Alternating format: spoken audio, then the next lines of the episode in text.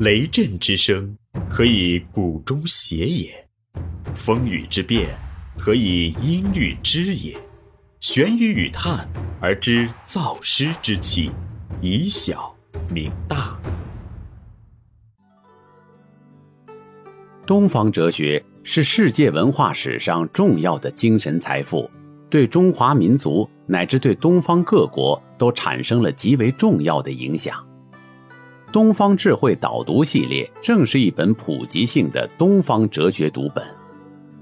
欢迎收听玄宇文化独家出品的《东方智慧导读系列之因觉悟而自由：佛教哲学片论》，刘丰涛编纂。第十五集：大乘佛教在中国的传播与壮大，汉传大乘佛教的发展。四、北宋初期，朝廷对佛教采取保护政策。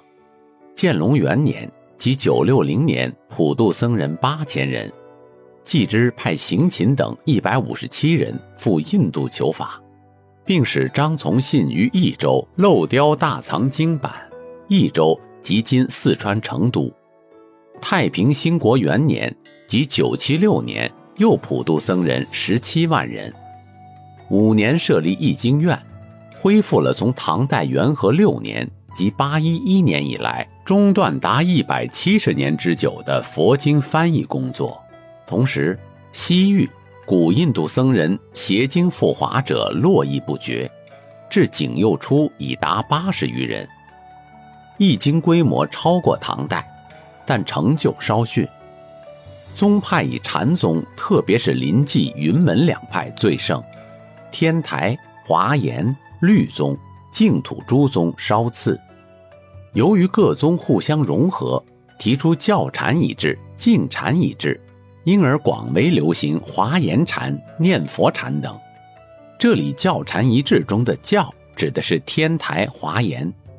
另外。在天台宗中分为山家山外两派，而在民间念佛结社特别兴盛，影响极大。天禧五年即一零二一年，天下僧尼近四十六万人，寺院近四万所，为北宋佛教发展的高峰。徽宗在位的一一零一至一一二五年年间，由于朝廷笃信道教，曾一度下令佛道合流。改寺院为道观，佛教一度受到打击。南宋偏安，江南佛教虽仍保持一定盛况，但由于官方限制佛教的发展，除禅净两宗外，其他各宗已日益衰微，远非昔比。禅宗不立文字，不重经论，因而在会昌禁佛和五代兵乱时所受影响较小。净土宗强调称名念佛，一心专念阿弥陀佛名号，简单易行。且北宋以后，禅宗僧人又多归宿净土，故能绵延相续，直至近世仍积盛行。宋儒理学一方面汲取佛教华严禅宗的思想，从而丰富了儒学的内容；另一方面又批判和排斥佛教，排佛者中。最著名的是欧阳修，但欧阳修的排佛思想曾受到契松和尚、宋朝宰相张商英、李纲和刘密等人的反对。张商英作《护法论》，创三教调和说，认为孔子之道与佛教所主张的实心见性、无上菩提之道无异，儒以治皮肤之疾，道以治血脉之疾，佛以治骨髓之疾。三教本质无为，刘密的《三教平心论》也发挥了同样的旨趣。元代的统治者崇尚藏传佛教，但对汉地佛教也采取保护政策。佛教中的禅宗、律宗等继续流传发展，寺院林立，僧尼二十一点三万人，中央和地方设有严密的僧官制度加以监督。颁行了敕修百态清规，雕印了著名的普宁寺版《大藏经》。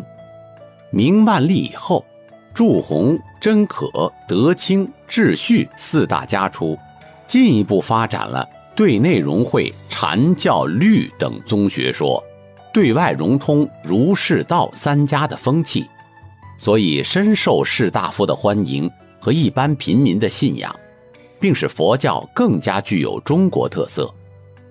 清初皇室崇奉藏传佛教，对汉地佛教采取限制政策。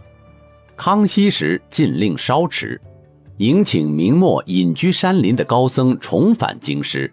使已经衰微的佛教一时又显现出活跃的气象。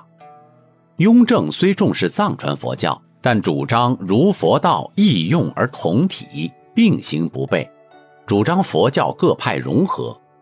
他亲制《简摩变异录》《玉玄语录》，提出不问宗派异同，都应念佛，对近世佛教有重要影响。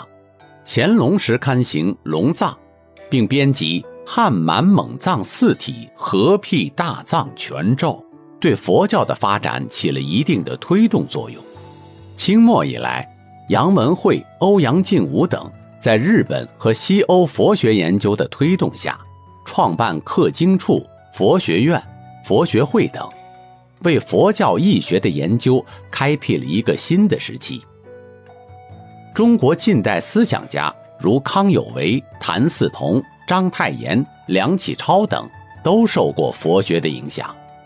佛学思想曾是谭嗣同所建立的人学体系的思想渊源之一。此外，一批名僧如太虚、月霞、地贤、元英、弘一等，也都奋起从事振兴、弘扬佛教的工作，使佛教产生了新的气象。就佛教以后在我国发展的情况看，主要是大乘佛教的发展。小乘佛教虽也出现过一些学派和学者，但没有得到进一步的发展。小乘佛教的各种经典教理和戒律等，只是被参考而已。这里是玄宇文化东方智慧导读系列之“因觉悟而自由”佛教哲学片论。思而变，知而行，以小明大，可知天下。